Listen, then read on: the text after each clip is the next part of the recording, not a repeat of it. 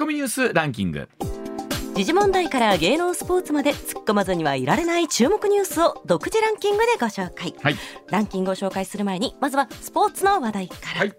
サッカーのワールドカップカタール大会はうん。4日目の23日、日本は1次リーグ E 組の初戦で強豪ドイツと対戦。はい。2対1で逆転勝ちし金星を挙げました、うん。日本がワールドカップ優勝経験国と対戦するのは3回目で今回が初めての勝利となります、ね、一方でこちらのグループ E はですね、うん。スペインとコスタリカ7対はい。0でスペイン大勝ということでし7て、対0って。いやー FIFA ランキングはさらにスペインはドイツより上ですからねそれで考えるとなんですけれども、はい。あの今日はデイリースポーツを見てますと、はい。い、つもほらタイガースが勝つと、デイリーの尻の伸びてるとこが尻尾がピロッと伸びるんですけどちょっと波波線になるんですよね。今日は何になってる知ってますえあデイリーのそのリーの伸ばしてる文字が変わってます？はい。えっ、と,、えっとじゃあまず、はい。ちゃんには見てもらいましょう。こんなの出ますあなるほどなるほど、あのここで詳しくはデイリースポーツを買っていただいてて別にそこまでの義理はないんですけどでもいね見たらね、はい。なるほどと思う、えっとまあ、あの気になる方もいらっしゃると思うんで言っときますけど、うんうん。えー選手の足が伸びて、ええ。ボールを蹴ってゴールを決めてるというようなイメージですね。はあうまい、うまいデイね、リーさんさすがまあ、あのスポーツ新聞にとってもねあのプロ野球が終わった後なんで、はい。また今度はあの売れ時の時になってまいりますので。はい、楽しみでございます。はい。はい続いてはこちら、大相撲九州場所は昨日11日目の取り組みが行われ豊昇龍が御嶽海との関脇対決を寄り切りで制して1敗を守り単独首位に立ちました、あのね、こうやってくるとこうサッカーとかこういう国際大会があると、国内のニュースがこうどうしてもねなかなかあの扱うことが少なくなってくるんですけども、ね、大相撲も言うてる間に今週末からもうね。ねいよいよ優勝争いということになりますからね。はい。さあそれではニュースランキング参りましょう。まずは第5位です鹿児島県は昨日出水市の養鶏場で高病原性鳥インフルエンザが疑われる事例が確認されたと発表しました。この養鶏場では卵を取るための鶏およそ7万羽を飼育していて、遺伝子検査で陽性が確定すれば処分することになります。泉市では今月別の養鶏場で高病原性鳥インフルエンザウイルスが確認されおよそ12万羽が処分されています。こうやって考えると本当に農家の方っていうのはねこういった、ね、動物に対するものが出てくると本当デリケートになりますし、ええええ。12万羽って言っただけでもなんか僕らにすると全くもって想像つかないんですけども、はい、本当に大変なことだと思います。はい。はい、続いて第4位共同通信によりますとウクライナはロシア軍による全土へのミサイル攻撃を受けフメリニツキー原発とリブネ原発南ウクライナ原発の3つの原子力発電所で緊急保護システムが稼働し外部電源と自動切断されました。これはウクライナの原子力企業エネルゴアトムが23日に発表したものでウクライナでは首都キーウを含む各地へのロシアによるミサイル攻撃で電力インフラが損傷しすべての地域で緊急停電に入りました。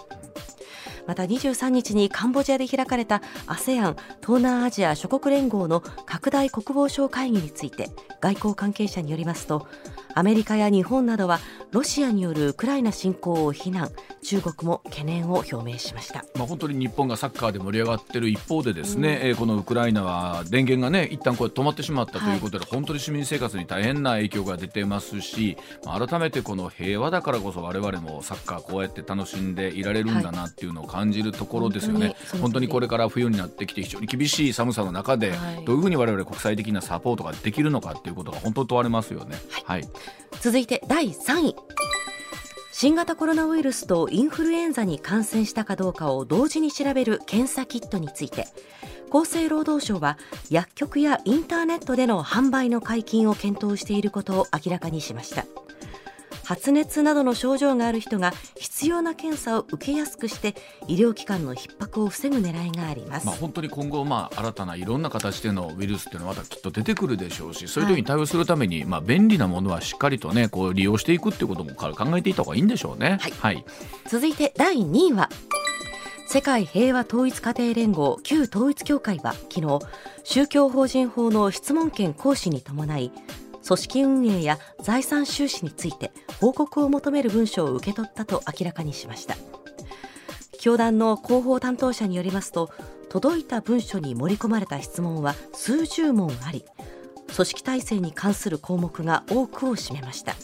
教団は誠心誠意対応するとしています、まあ、本当これがどういった回答が出てくるのかということもありますし、はい、何度も言いますようにこの競技ではなくあくまでこの球団、ね、教団としてのこの、えー、組織の運営というところに果たしてどういう問題があるのかというところになりますからね。ねはい、回答期限は来月9日です、うん、続いて第1位は。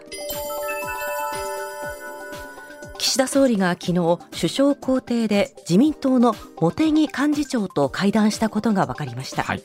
旧統一教会の被害者救済に向けた新たな法案をめぐる与野党協議への対応など今後の政権運営について意見交換をしたということです。さあこちら正解の方もですね、うん、いろんな数が吹きつつあるようでございますけれども、この辺り、えー、コマーシャルの後スタッフさんにじっくりとお話聞いてまいります。はい上泉雄一のエーナーではあなたのメッセージをお待ちしています。ニュースについて言いたいことはもちろん暮らしの中で感じたいろんなことぜひ送ってください。メール uwa.mbs1179.com ツイッターではハッシュタグエーナーをつけてつぶやいてください。さあ時刻20、えー、6時26分になります。ここからは須田慎一郎さんでございます。須田さんおはようございます。はいおはようございます。よろしくお願いします。よろしくお願いします、須田さんもやっぱり昨日はサッカー見てはったんですか？いや私ね残念なことにですね、うん、この放送があって最後まで見てられなくてですね、えー、スイマーが勝った、えー、うん、そういやというよりもねドイツがね、うん、1点取って1対0になった時点であで2点目入って「あオフサイドセーフ、もう寝よう」みたいな。そうかじゃあそのその後朝起きてえらいことになってた組ですね世の中が。びっくりですね これは。なるほど、はい、ではそんな中でございますけれどもまずはこちらのお話からでございます。さあ人事の人岸田総理内閣改造で支持率復活はあるんでしょうか？早ければ年明けにも内閣改造と党役員人事を行うことを検討していると言われている岸田総理なんですが、えー、およそ1か月で3人もの閣僚を事実上更迭したことから体制を立て直す狙いがあるとされていますが果たして支持率復活となるんでしょうか？今の政府この国会の動きについての解説ということなんですが、うん、須田さんええ人事は年明けですか？えー、年内にもね、えー、あるかもしれないと言われてるんですよ。そもそもねそしてね、うん、あのこの話をする前にちょっとワイズさんお願いしますよ。まああのこれちゃんとした政治ネタなんですから、うん、そのタイトルと言ってるのかな、うん、えー、を読むときにですねちょっと含み笑いやめてください。なんか笑い 笑うネタみたいな 紹介の仕方をしてた。だってあの皆さんが人事の人って言うじゃないですか。あのいや本当にあの高月曜日の高橋先生も、うん、あのいや岸田さんは人事しか考えてないですからって言われるんですけどそそんなことありますっていうのがまず思うんですけどね。ねまあそうなんですけどね、うん、この国をどうしたいのかというね、まあ、グランドデザインを描いてリーダーシップを発揮してそっちへ国をリードしていくっていうのがまあ一国の首相のね役割なんですけども、うん、人事ってお前人事課長やってろみたいなそんな 話なんですけどね。でもまあ確かに今日ねあの須田さんにお聞きしたいことたくさんあるんですけども、えー、さあまずはその人事をすることで、うん、えっと、いわゆる支持率っていうのは上がるんですか？いやこれはね上がるケースもある、えー、やり方によってては上がるということなんですね。はい、でこれね過去のね事例をずっと見ていきますとね、はい、この人事あるいは内閣改造によって支持率が上がるケースもあるんですよ。はい、それにはですね3つの、えー、パターンというかですね、うん、えー、3つのポイントっていうのがありましてね、で1つはどういうことかというと内閣改造することによって女性を登用する。あはいはい1点目、うん、2点目若手を登用する、はいはい、フレッシュな、ね、人材ですね、そして 3, 3番目がですね、えー、ちょっと民間人ね、えー、外部からですね斬新な風を入れるということで民間人の登用、はい、女性若手民間人、うん、えー、これを組み合わせることによって、えー、内閣改造をやった結果支持率が上がるというケースは過去ねいくつも見られてきたんですね。でそういう人は？いるのかどうなのか、ということなんですけども今どうですか、えー、私たちがねあるいはリスナーの皆さん方が、えー、見ていてですねあこの女性が、えー、内閣に入ってきたらね、うん、えー、まあ支持率を上げてもいいんで好感度上がるんじゃないかみたいなね、はいはい、えー、人がいるのかどうなのかっていうとちょっともう例えば一番今目立ってる人っていうと高市早苗さん。はいはいえー、はもう入閣しておりますしね、あるいは野田聖子さんあたりなのかなというのが世間一般の常識ねね。見方なんでしょうね、私はですね私の個人的な感想を言わせていただければ、あの個人的な趣味ですけどね、三原純子さんいいんじゃないかな、もう須田さん。ちょっと須田さん須田さん。あんた人のことを散々言っといて。真面目な政治ネタなんですって さっき言ってましたよね、まあ、でもそう言ってること自体があの宮原さんのことをということにもなるんですけども、今趣味ですからって今言ってましたから須田さん、結局でもぶっちゃけた話が須田さん、まあ、おっしゃったようにね。じゃあ顔と名前が一致する、これまあ女性に限らず国会議員の方っていう方、まあ地元の方を除いてですよ、全国的に、まず的にっていうことで言うと、まず本当そういう方が今何人いらっしゃるのかっていうことで言った時に三原純子さんっていうのは本当数少ないというか顔と名前が全国で知られてる国会議員しかも女性という方ですよね。うんまあ、あるいはじゃあ若手といった時にまあちょっと前までだったらね数年前までだったら、えー、小泉進次郎さんとかね、はい。それこそね須田さん小泉さん、進次郎さんも、うん、なんかもう歴代ね最も若い総理に一番近い男なんていうふうに言われてたりもしましたけども、実際今進次郎さんの、まあ、評判とか人気みたいなのはどうなんですか、はいええ。あのー、ですからそういった意味で言うとね、うん、まあ、一般的な国民的な人気っていう点で言うと、はい、もう若手と呼ぶには、うん、当選回数も重ねてきたしそうね。ね、えー、そういった意味で言うとね、うん、あのー、なんて言ったらいいのかな若手要するに自民党の若手スターという点では賞味期限切れしたのかなと。やっぱりこれは実績を積み上げていって、やっぱり次なる展開っていうところが求められてる人なんじゃないかなと思いますね。だから今、えー、決してね何も仕事やってないわけじゃなくて、えー、党内でつまり、えーね、あの日の当たらないところでですね一生懸命汗をかいてると実績を積んでるとい。うところにあるんじゃないかなと思いますね。うん、今後は若手じゃなくて実績実行力が求められてくる。うんまあもう一回大臣やってますからね。しかもやってますからね。ええ。で3番民間人といった時にあこの人だったらいいなと思う人が、うん、じゃあ果たして私たちのねえ頭の中浮かんでくるのかどうなのか。まあ、っていうところを考えていってもですね今内閣改造やっても、はい、でそれにズバリ的中するような人材がいないんじゃないかなと私は思いますね。それでもやっぱりもうここまで来るともうそれしかもう不要というか浮上の手はないわけですよね今のところね。まあそうなんですね。だからまあ残された手がこれしかないということは、うん、逆に相当苦しいなと。そうですよね。ねで我々ですね有権者も相当馬鹿にされてるなと内閣改造やらですね、えー、支持率上がるんじゃないかっていうね。うん、ですね。ねこれあの須田さんでまたここに来てですよ。あの総理ご自身の、まあ、政治資金規正法でいうとこう領収書にね宛名がないものが出てきたなんていう報道があったりしまして、まあ、まあ本当これこういうことが出てくるわけですよ本来だったら出てこないはずのものもね。うん、まあそうですね。ただ、うん、あのこの手のものについてはですね、うん、あの私に言わせればケアレスミスですよ。はい。はい、ある意味でね、これはあんまりこういう言い方をしたくないんだけれども、はい、えー、例えば寺田、ね、総務大臣だって、はい、えー、大臣になる前にですね、この政治資金収支報告書をですね、まあ、訂正しておけばよかったんですよ。はいはいはい、で訂正して、えー、そして大臣になればですね、うん、えー、何ら問題なかったその訂正しないまま持ってきた、だから周囲にそれを注意する人がいなかったのかなと、まあ、これはリスク管理あるいはリスクマネジメントの世界の話ですからね。だから岸田首相に関してもですね今お話にあったところについてはですね、なんでやっとかなかったのかなっていう感じがしますよね。でまあ結局あのなんか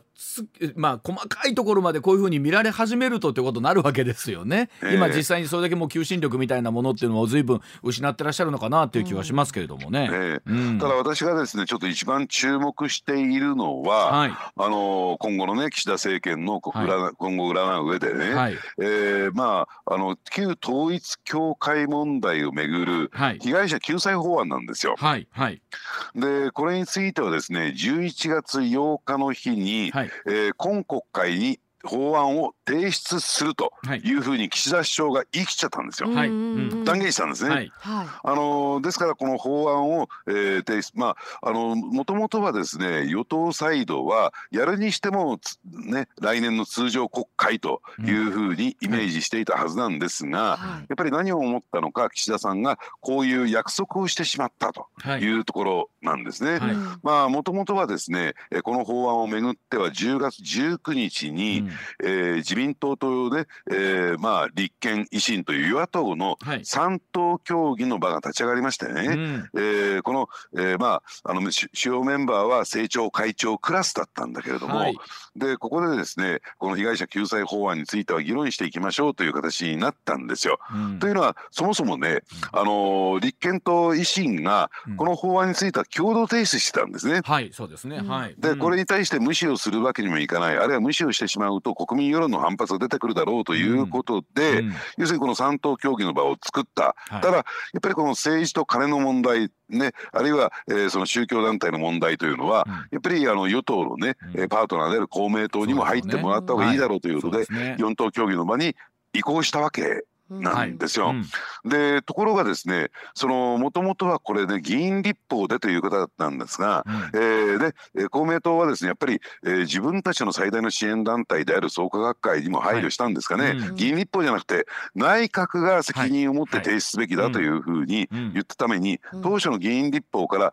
えー、内閣提出つまり閣法というものに変わったんですね。はいでですからそもそもその法案のですねあの原案ってのはないんですよ。もともと自民党も持ってなかったですし、うん、あるとすれば立憲維新が、えー、提出したその共同提案のものしかないんですね。ですからゼロからこの法案を作らなきゃならなかった、そこへ持ってきてですね岸田さんが法案を提出する、え間に合うの？っていうのが、はいそうですね、今の説明聞いていただくとね。でじゃあ、えー、ここでですねちょっと勉強になるんですけれども、じゃあ法案って一体どうやって作るのかっていうことなんですけどね、はい。うん、一番最初にですね概略というまあ論点メモですね、うん、論点メモ、えー、何が必要なのか何を解決しなきゃならないのか、うん、何を、えー、この法案で、えー、処理しなきゃならないのかということを箇条書きにしていくんですよ。なるほど。これを論点メモ第一ステップですね。でまあよく政治の世界では概略概要の概に、えー、略するの略ですね。概略というふうに言うんですが。で次にですねそれを見てじゃあその憲法上整合性を持たせるためにはどうしたらいいのかとかね。あ,、るいは他の法案との整合性を持たせるためにどうしたらいいのかっていうところをですね詰めていって、えー、それはポイントを書いていくわけです。箇条書きにして、これをですね要項要ですね重要のように綱と書いて要項、まああの民間企業でいうとこのドラフトってものを作るんですよ。でも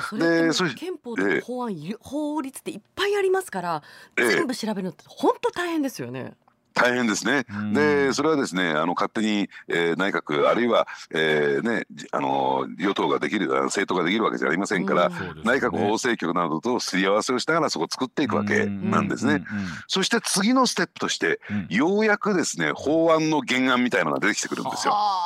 すごい作業だな。そうですよね。でもまあそれはちゃんと考え抜かれないと困りますけれども、うん、でもちょっと道のりが長い。ええ、でそれでですね先々週の段階でじゃあそのね、えー、ドラフト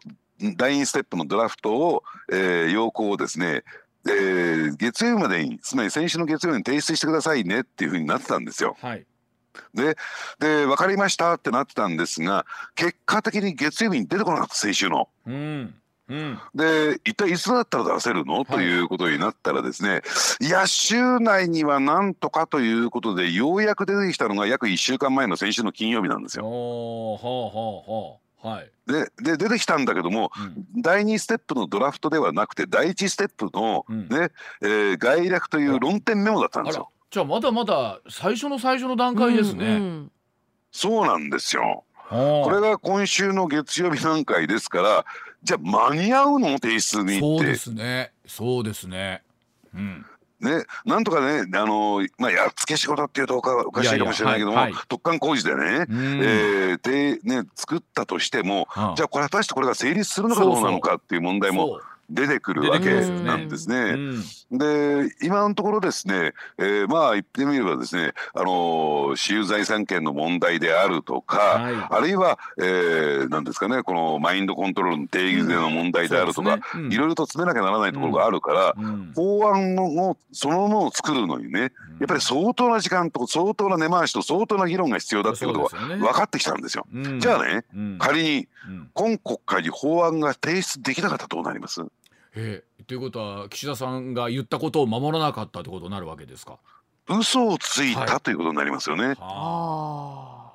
これこそがですね今の岸田政権の最大のですね、リスクなんですよ。あのここに来てですよ須田さん。あの、ね、この番組でもよくご登場いただく茂木幹事長とえーと、首相岸田さんがですね、まあ、極秘会談という名の会談をしたみたいですけれども、うんうん、えー、この辺りっていうなんかそんな辺りのお話になってたんですかね？えー、これしかもね、うん、このですね法案つまりこの法案が、うん、えー、今国会のあるいは岸田政権にとってですね、うん、えー、重要な鍵を握るだろうということはまあお互いに分かってたんでしょうね。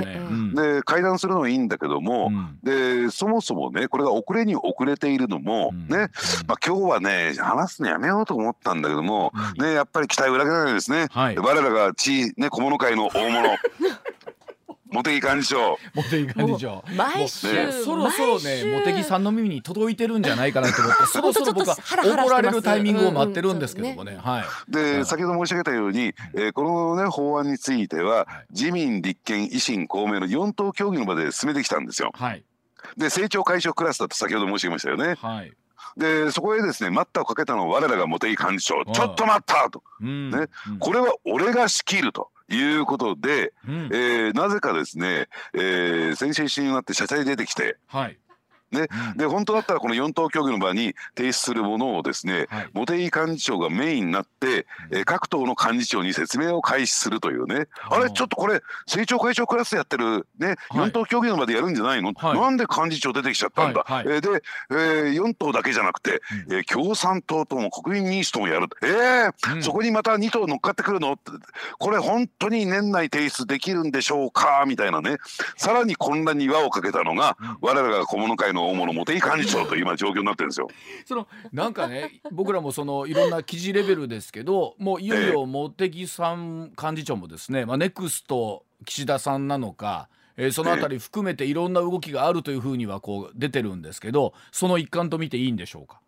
いやだからね私もね実を言うとね、はい、昨日まではあ茂木さんがしゃしゃり出てきたということは、うん、まあ普通に考えてねこの、えー、問題を例えば、うん、えー、ねあのー、まあ今国会に法案が提出できなくなったみたいな状況になれば、はい。はい、いよいよ俺の番が出回って出てくるんじゃないかみたいなね、うん、ちょっとなんかこういやらしいっていうのかな。で腹に一物あるような動きなのかなと思ったら、そうじゃなくて、この重要な問題を俺しか仕切れないだろうと。これを仕切ることによって自分の存在価値を高めて、うん、そして岸田さんに恩を売って、うん、そして、えー、ね、言ってみれば次は、えー、幹事長だみたいなね、うん、ところまで行ったらいいなと。で党内の連中も自民党内の連中も、俺のことを馬鹿にした連中もみんなをこれで俺のことを見直すだろう、ということで自信満々で東大ハーバード大学卒業の茂木幹事長が出てきたんですよ。これでも本当あの立場ってすごいあるなと思うのは、まあ、岸田さんはもちろん自民党総裁でありながら総理という立場でありますし、うん、党に行くと、えー、今度は幹事長としてだとね茂木さんがいてっていうなった時に岸田さんがどの立場でどう喋るのかって、えー、難しいですよね。うん、そうなんですね。あのですからそういった意味で言うとですね、あのまあ混乱がさらに拍車をかけてやっぱりその幹事長からですねそう言われると、うん、えー、岸田さんだってじゃあお前に任せるよみたいなね。うん。お墨付きを与えると今度、えー、茂木さんがいやこれは総理のご意向ですみたいなことになればね。そこは今度は総理のご意向になるわけなんですね、そうなんですよ、はい、まあやっぱり我らが幹事長は、うん、やっぱり虎の意を借りるのが大好きですからねここはね あのね、さあなたが芸能ニュースじゃないんですよ。散々言ってて、いや、でもこれ、でもね、本当、そういうまあもちろんこれ共産党もちろんね、他の他の政党の話で国民民主も含めてなりますけど、そうなると、さらに根回し含めてすごい時間かかりますよ。これ、っていうか、茂木さんはいけるって踏んでらっしゃるということなんですか？自分ならいける。うん。できる、と考えて考えてやっぱり頭は切れるしリーダーシップはあるし実行力もあるしと、え須田さん。はどう考えてるん。ですか難しいでしょうねいやでもこれねまあ本当えっ、ー、と一方で救済を待ってる方からするとまあ、えー、一方で一ね、少しとも早く成立してほしいという思いあるし、まあ、我々も身の回りの人間含めてですねそうならないようにってあるじゃないですか。とはいえこれ、本当あのもうなんかわわわっと決まっちゃってざる法みたいになっちゃっても困るなっていうのもありますよね、これ。えー、うん、あのー、ですからね、うん、まず一つはですね、え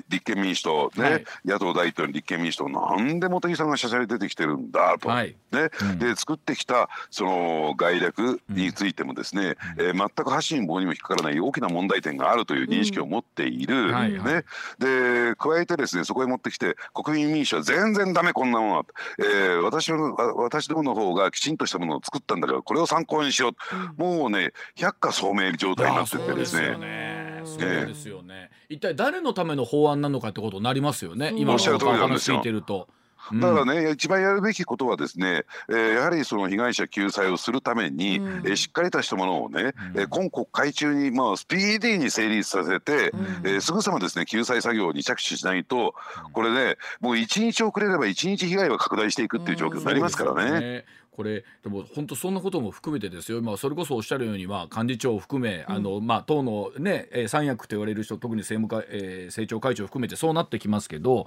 これある程度これが落ち着かないことには当然人事ってならないわけですよね。うんうん、まあ仮にですね、うん、落ち着かない段階で人事やっても何の意味もないです。からね、うん、それでね私ね思い出すんですよ。はい、あのこの法案が例えば提出できなかったらどうなるのか、はい、岸田首相がね先ほど上泉さん言われたように嘘をついたっていうことになりますよね。はい、そうするとオーバーラップしてくるのが、あのね一回ですね自民党がギアする直前の宮沢喜一内閣なんですよ。ああはいはい宮沢さんの時、ね、はい。うん、えー、ね、7派、えー、連合で、うん、えー、細川守弘、えー、大学に切り替わった時の、はい、自民党ゲアするきっかけになった時の、うん、えー、総理大臣なんですが、うん、でななぜそうなったのかというとあの時はやっぱり政治と金みたいな問題が出てきてね,、ねあの政治改革っていうところをやるのかやらないのかということになってたわけなんですよ。そうでした政治改革でしたね、うん、テーマね。うん、で宮宮沢宮沢さんはテレビへ出てきて、うん、ねでまあ当時私も出てたですねねあのー、ねあの田原総一郎さんのですね「サンデープロジェクト」っていう番組に出てきたんですよ。はいはい、で生放送で「やると言ったらやるんです!」ってね国会改革を政治改革を。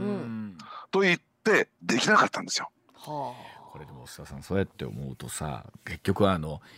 なんていうの？やらやりたいおそらく岸田さんも含め総理やりたいところってあると思うんですよ、指導者リーダーの人って、えー、やらせるようでやらせないっていう周りがいるっていうことですよね。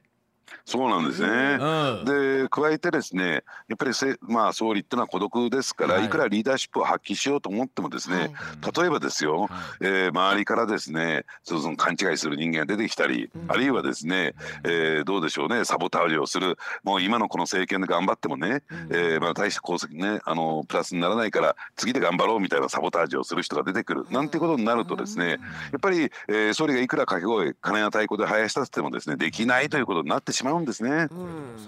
あの改めて今の話とか聞いてるとねあの国会運営とか政権運営って難しいなと思うのが、うん、あるリーダーシップはいるわけじゃないですか。はい、やっぱりリーダーで、まあ、この人であの、えー、なんだろうこう睨みも聞かさなきゃいけないんだけど周りからの協力みたいなものもやっぱり担が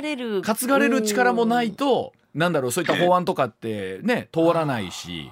リーダーシップこれリーダーシップとは何ぞやっと話になりますねこれね。そうなんですねだから、うん、あのこういう話きません全くね、はい、あの違った話になってしまうのかもしれないんだけども、はい、プロ野球でね、はい、非常にこうベテラン揃いのチームというのは、うん、なんか3点4点差がつくとあ今日の試合はもうダメだっていうんで諦めて、うん、ね、そ本人その意識をしてなくても、うん、なんかちょっと周りから見てると手抜いてんじゃないかみたいなね、諦めムードと言ったらいいんですか、だからその、えー、それと似たようなところが政治の世界もあってですね、えー、この政権も持たないんじゃないのかってなると、で意識はしなくても手抜いちゃうんです力抜いちゃうんですよ。そういうものなんですか。まあ、もっと言うと今仮にその死に体とかレムダクとかいろんな言い方ありますけどそういったところについてってもう意味ないですもんね。自分のこの後の身の振り方考えるとね。つまり次の展開を考えて次ね、えー、中心になりそうな人にですね、うん、えー、接近した方が今上水さん言われたように、うん、自分の次の展開考えた時に大いにプラスになるんですよ。でもとなるとですよますます今ここで人事やってもですねあの今やっても変な言い方ですけど美味しくねえなって思う人もいるかもしれないですよね。おっしゃる通りなんです。はいはいはい、それが今日のオチになっていくんですよ。つまり再開改造してもですね、はい、ねいや私結構ですとかね。うんね、うん、今回は、えー、ちょっとね、えー、党にいて汗をかきたいと思いますみたいなね。なるほど。ね、あのよく自民党役員人事っていうと党三役って言われるところとかが中心になりますけどそれ以外にもいろんな役職ありますもんね。広報部長だったりとか、まあ、むしろ国対委員長だったりとか含めてですし、ね、あのいろんな役員人事ありますもんね。えー、だからねこういう噂も出てるんですよ、うん、つまりどういうことかっていうと、はい、えー、茂木幹事長も幹事長の、ね、座にずっといるとですね、はい、要するに、えー、次の総裁選で出てくるねまあ共同責任を負いますからね。例えば岸田政権が倒れたりなんかすると、はいはい、ね、そうするとそろそろちょっと幹事長を外れて、ね、うん、あの無益になってた方が次の展開として自分にとってプラスなんじゃないかみたいなね。だから、えー、茂木さんもそろそろね幹事長を辞めるタイミングをね、えー、伺ってるんじゃないかみたいな。はあ、あのフリーである強さっていうのも一方でありますもんね確かにね。そうなんですよ。ええ。ーでもなんかそうなるといやいつの時代もねそれはあのサラリーマンだって言うともそういう世界で生きてるところあるし本当は国会もちろん国民の方向いていただ向いてもらわないと困るんですけどそれも常に片方のあの車輪では回ってるわけですよね。常にね。うんさあでもどうですか？実際に、まあ、ここまで来てるということは、えーと、内閣改造役員人事っていうのはもう須田さんこれあるということですよね。いや私はね、はい、えーあの五分五分だと思いますよ。そうですか。そうなんええつまりそれだそれをやってるような時間的な余裕がないんです今。これ年末までね来月の末までですね、はい、やらなきゃならないこと山積みですからこれ。確かに。はい。ね、えー、つまり、えー、この問題つまり、えー、救済法案に目処をつけて、うんうん、でその前にはですよ、うん、えー、補正予算を成立速やかに成立させなきゃならない。うん、でそれを終わらせて年末までに税制改正。ね、うん、来年の税の税金に関してですね、うん、決めなきゃならない、うん、えー、それからですね防衛産法案を決めなきゃならない、はい、確かに。それから、えー、来年度のですね、えー、まああの年度の予算について予算案の、うん、えー、編成しなきゃならない。もういろんな重要事項が、えー、山積みになってるんです。その中で内閣改造が私は普通に考えてできこないと思いますよ年内は。そうやって思うと、ちょっといろいろお話伺いたいと思いますので、お知らせの後もう少しこの話続けてまいりたいと思います。はい、上泉雄一のエーナー MBS ラジオがお送りしています。さあ時刻6時58分ありました。続いて須田さんにはこちらの話題でございます。さあ兵庫県の市長選挙で痛恨の5連敗変革を迎える日本維新の会に言いたいことは？でございます今月20日に投開票行われました尼崎の市長選挙大阪医会では初めてとなる公認候補の市長選出を目指しました日本維新の会でしたが結果無所属新人の松本慎さんが日本維新の会の候補におよそ2万7000票差をつけまして初当選いたしました。これによりまして日本維新の会兵庫県内の市長選挙で5連敗を記録することになりました。さあ大阪以外で勝てない理由そして国政政党としての今の立ち位置について、えー、須田さんをお聞きしていきたいと思いますがさあ須田さん結構開きましたよね尼崎は票差ね。そうですね、まあ、天市議会の方でね、はい、えー、結構ね、維新の会の議員さんが進出してるんで、はい、えー、選出されているんでね、はい、あのいいいい形になるのかなと思ったらですね、ええ、意外にその首長選挙ではですね、うん、まあ、惨敗と呼んでもいい結果になったのかなと思いますね。うんですね、まあ、あのそういったところでいうとですね、あの今後、日本維新の会は、まあ、果たしてこの大阪以外でどういうふうにして、うん、まあ、統制を拡大していくのかとというところ。では、えーと、7時の時報の後須田さんにそのあたり解説いただきたいと思います。7時です、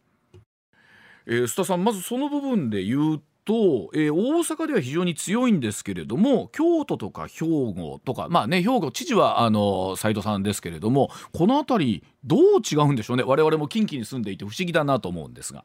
ね、うん、あのやっぱりね大阪で圧倒的に強いのはですね、ええ、やはりあの大きなね実績を出してきたというところがあるんだろうと思うんですね。はい、でそれは確かにね,、えーね、大阪都構想といってるんですか富士の統一統合っていうのはちょっと失敗に終わりましたけれども、うん、例えばそれ以外に関して言うと教育の無償化であるとかね、はい、やっぱり、えー、府民市民生活に直結するようなところについてはですね、うん、えー、しっかりとやっぱり維新の会というのは、まあ、地域政党の大阪維新の会ではありますけれども結果を出してきた、やっぱりそういった、えー、結果に対してですね有権者がまあ満足しているというかですね、支持しているという、はい、そういう形になってるのかなと。ですから、あのー、確かにね国政の日本維新の会国会議員の数も増えてきて、はい、ねえー、選挙強いっていうね印象もありますけれども、はい、ただそのベースになっているのは私たち私はねその地方議員の方々が、はい、え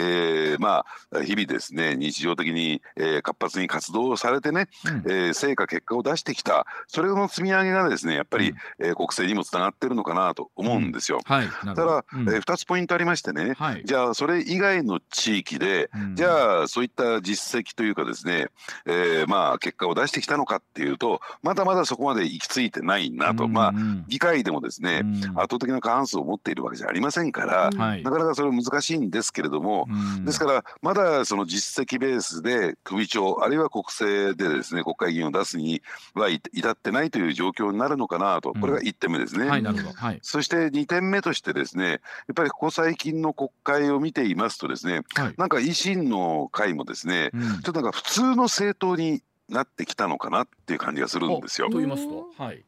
とい。うとですねこれまでどうなんでしょうね、まあ維新の会とい。うとどうでしょうあえて言い。ますけどね、はい、空気を読まない。ってい。うかですね、うんえー、これまでの悪しき慣習を、はい、えー、打破していくそういった改革政党、で身を切る改革ということで、はい。うん、えー、これまでなあなあやってきたことをですね全部ぶち壊していく、うん、そういうイメージがあったんですよ。そうですよね、うんでそういった意味で言うとねさっきの、えー、被害者救済法案で、うん、えー、ちょっと申し上げましたけどももともとは自民公明立憲維新の4党協議で、えー、この被害者救済法案を、うん、すり合わせてきましたよっていうふうに申し上げましたよね、はい、そのこと自体否定するわけじゃないんだけども、うん、えー、これこそがですねよく聞くと思うんですが、はい、国体政治なんですよ。うんうんうんええ国会対策の国体ですね、はい。はいうん、で国会対策委員長会談っていうのが開かれて、はい、ね、でそしてですねこの3党協議そして次に続く4党協議の場が設定されていく、うん、でこの国体ってそもそも何をやるのかっていうとですね、はい、えー、国会っていくつかですね何て言ったらいいのかな、えー、明文化されていない慣習とかあるいは、えーねえー、前例っていうのがありましてね、それ一体どういうことかというとこれはいいことなんだけども、少数意見を尊重するために、はい、えー、国会日程というのはまあ、理事会において与野党を含めて全会一致で決めていく、いつ委員会を開いて、どういうスケジュール感で法案を提出し成立っていうのかな、その採決を行うのかっていうことはですね与野党を含めて全会一致で決めていくんですスケジュールだけは。はいはい。うんね、ところがその、えー、一致できないものについてはですねいわゆる対決法案といってよく見かけるシーンとしてはですね委員会採決強行採決なんてんで、ねはい、えー、野党が体を張ってね、うん、えー、それを防ぐなんていうのが開かれるんですがあれはねあのそういった、えー、まああの与野党でですね一致してないんですねスケジュールについて。うん。うん。でじゃあそれを一致させるためにね苦労するのが国会対策委員長なんですよ。なるほど。はいはいうん、でところがね国対委員長国対委員長といってもですね国会対策委員会ってのは存在しないんですよ。ないんですよ。ああなるほど。確かに言われたら国会対策委員って聞いたことないですよね。委員長は聞きますけどね。本当だ。委員のない委員長。本当だ。はい。ええ、うん、存在しえないんですよ。つまりあのつまり正規の組織じゃないんですねこれねこれこそがある意味でね密室政治なんですよ。まあ、あのなかなか難しいですよね。お互いにすり寄るところすあのすり合わせてその代わり引くとこ引いて出るとこ出てっていうことしないと通るもんも通らんっていうのがあるんでしょうけどもね。一方で須田さんおっしゃるようにそれが密室政治の温床にもなっちゃう。うん。ええ、うん、だからかつてのね、うん、自社対立自民党と社会党が、はい、まあ、あの与野党対決していた時代は、うん、この、ね、国対でおいてですね、例えばじゃあ一緒にね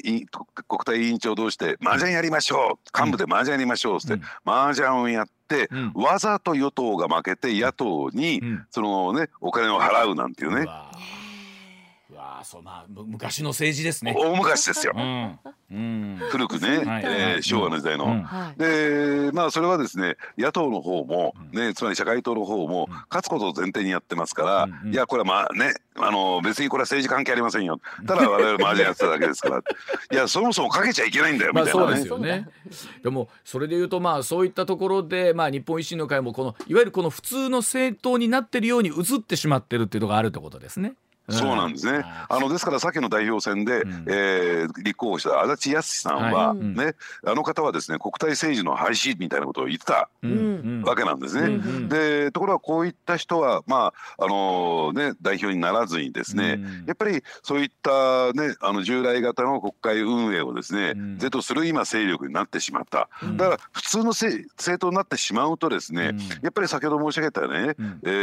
ー、ね身を切る改革とかね、はい。はい空気を読まないと逆の方向に行ってしまってんじゃないかなと、うん、他の政党とのまあ差別化というか差異化ができにくくなりますもんね。ねでこれは国政の場じゃだけじゃなくてですね、うん、あの地方政治の場でもそういうのが反映されちゃいますから、うん。まあ、なかなかですね攻め込めないんじゃないかなと思いますけどね。来年春の統一地方選に向けてそれこそ日本維新の会も負けられない戦いがこう続くという感じになりそうですけれども、はい。わ、ね、かりました。では須田さん今度は7時40分頃からもまた裏ネタのコーナー楽しみにしております。どうぞよろしくお願いいたします、はい、お願いします。お願いします。おじきの今日の裏ネタです。さあ須田さんにいち早く掴んでいただいた裏ネタご紹介でございます、うん、では須田さん早速今朝のテーマお願いいたします。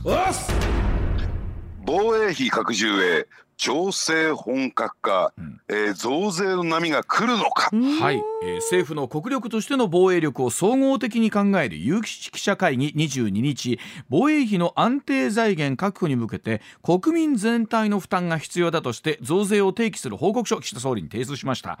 えー、与党内では、えー、基幹税目である法人税と所得税に加えましてタバコ税金融所得課税の4つの税目の増税論が浮上しているようなんですがさあ果たして増税税なるのかというお話なんですが須田さんこれは気になるところです。どうでしょうか、あのその前にね普通でしたらこれね、うん、本来だったら深掘りのネタじゃないのって思われてるリスナーの方も多いと思うんですけれども。裏ネタだ、はい、ででなぜ裏ネタになってるのかというとですね、はい、えこの問題をめぐって肝心要の部分を、はい、えー、新聞メディアなどはですね、うん、主要メディアが全く報道してないんですよ。えー、なんでなんで？何？何？でその部分が今日の裏ネタだというふうにですねご理解いただきたいなと思うんですけれども、も、はい、で,、えー、でまあ言ってみればですね今回の政府の、えー、有識者会議があって、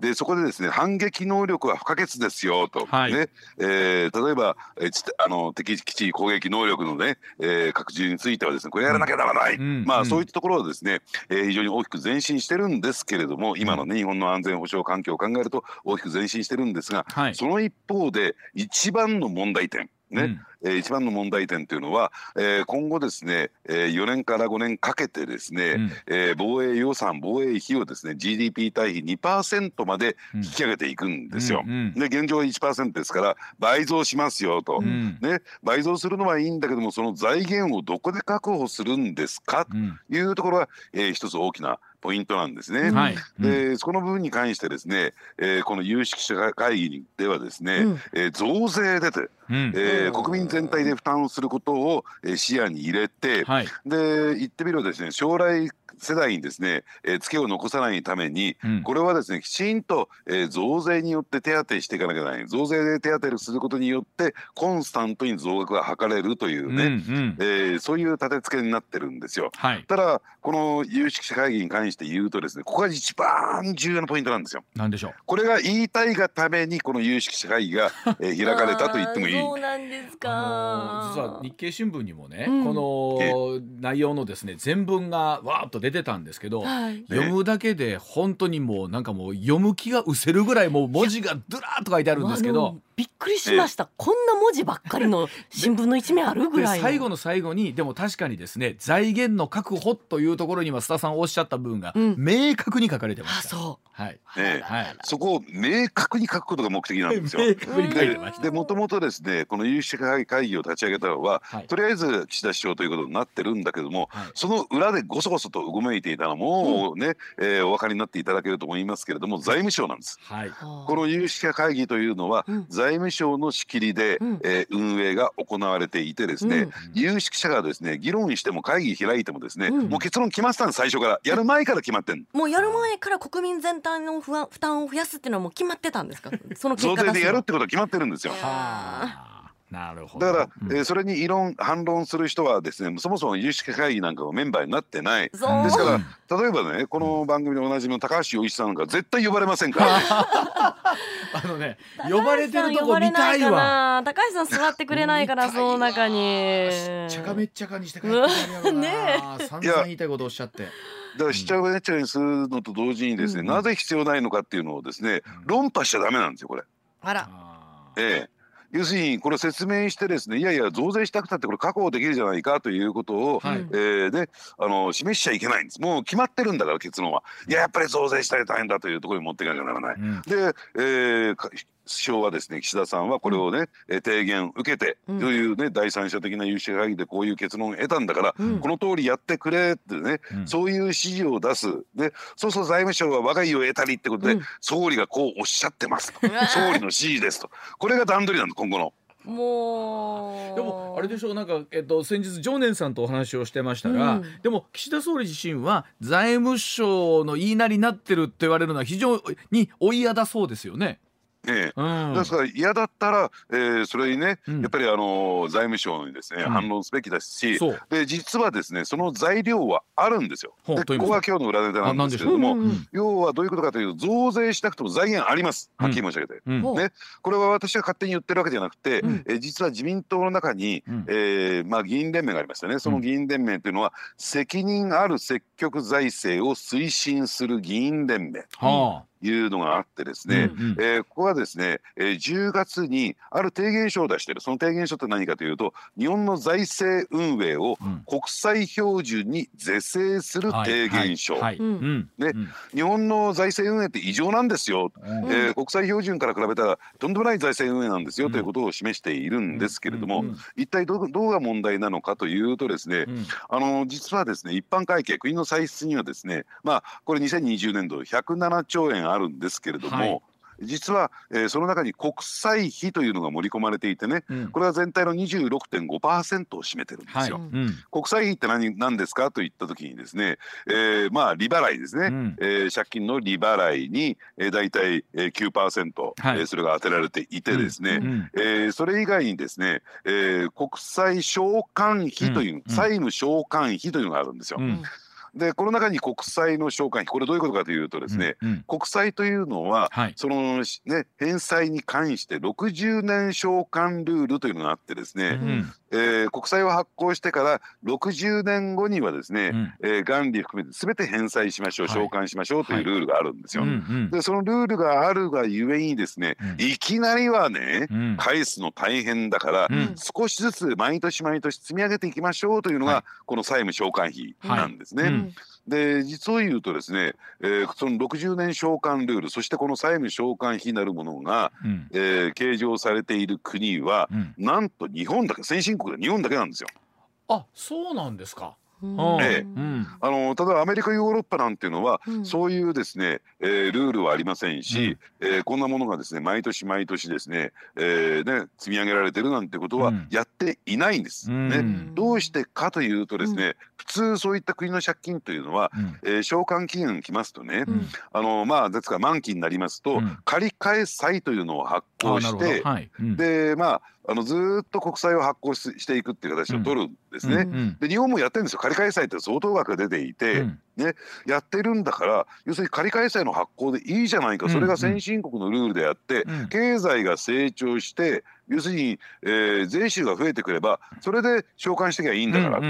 要するに経済成長をまず最初最最優先すべきであって、はい、その将来のね成長もしてないのに、ね、つまり、えー、給料も増えてないのに、えー、借金の返済だけ、えー、どんどんどんどんね、うん、積み立てていくっていうのはね、えー、これは今の生活を苦しくするだけだよと、はい、支出ができなくなるだけだよということで、まずこのね国際標準に戻そうじゃないかと、はいはい、この債務償還費の中から国際償還の部分をね、えー、取り除けばいいんじゃないの？無駄な支出はやめようよと。無駄な支出やめるってことなんですよ。うん。うん、そうすると瞬く間に年間17兆円の予算枠が出てきちゃうんですよ。あら。らそれだけ出てきたらなんかいろんなものが賄えますよ。17兆も出てきたら。うん、ええ。だからこれでね防衛予算賄ったらいいじゃない、うん、17兆全部必要ないよと。はいね、うん、でつまり国際標準に財政運営を戻すだけでうん、で増税しなくても、増税しなくても防衛予算の増額は図れるんですよ。でこういった話ってどうですか？お二人、今日初めて聞くんじゃないですか。はいはいそうですよね。新聞でも読んだことないでしょ？つまりこれに対しては財務省嫌がるんですよ。だから結局増税ありきってことなんですか？須田さんいろんなものがそうやって考えると。うん、増税したくてしたくてしょうがないんですよ。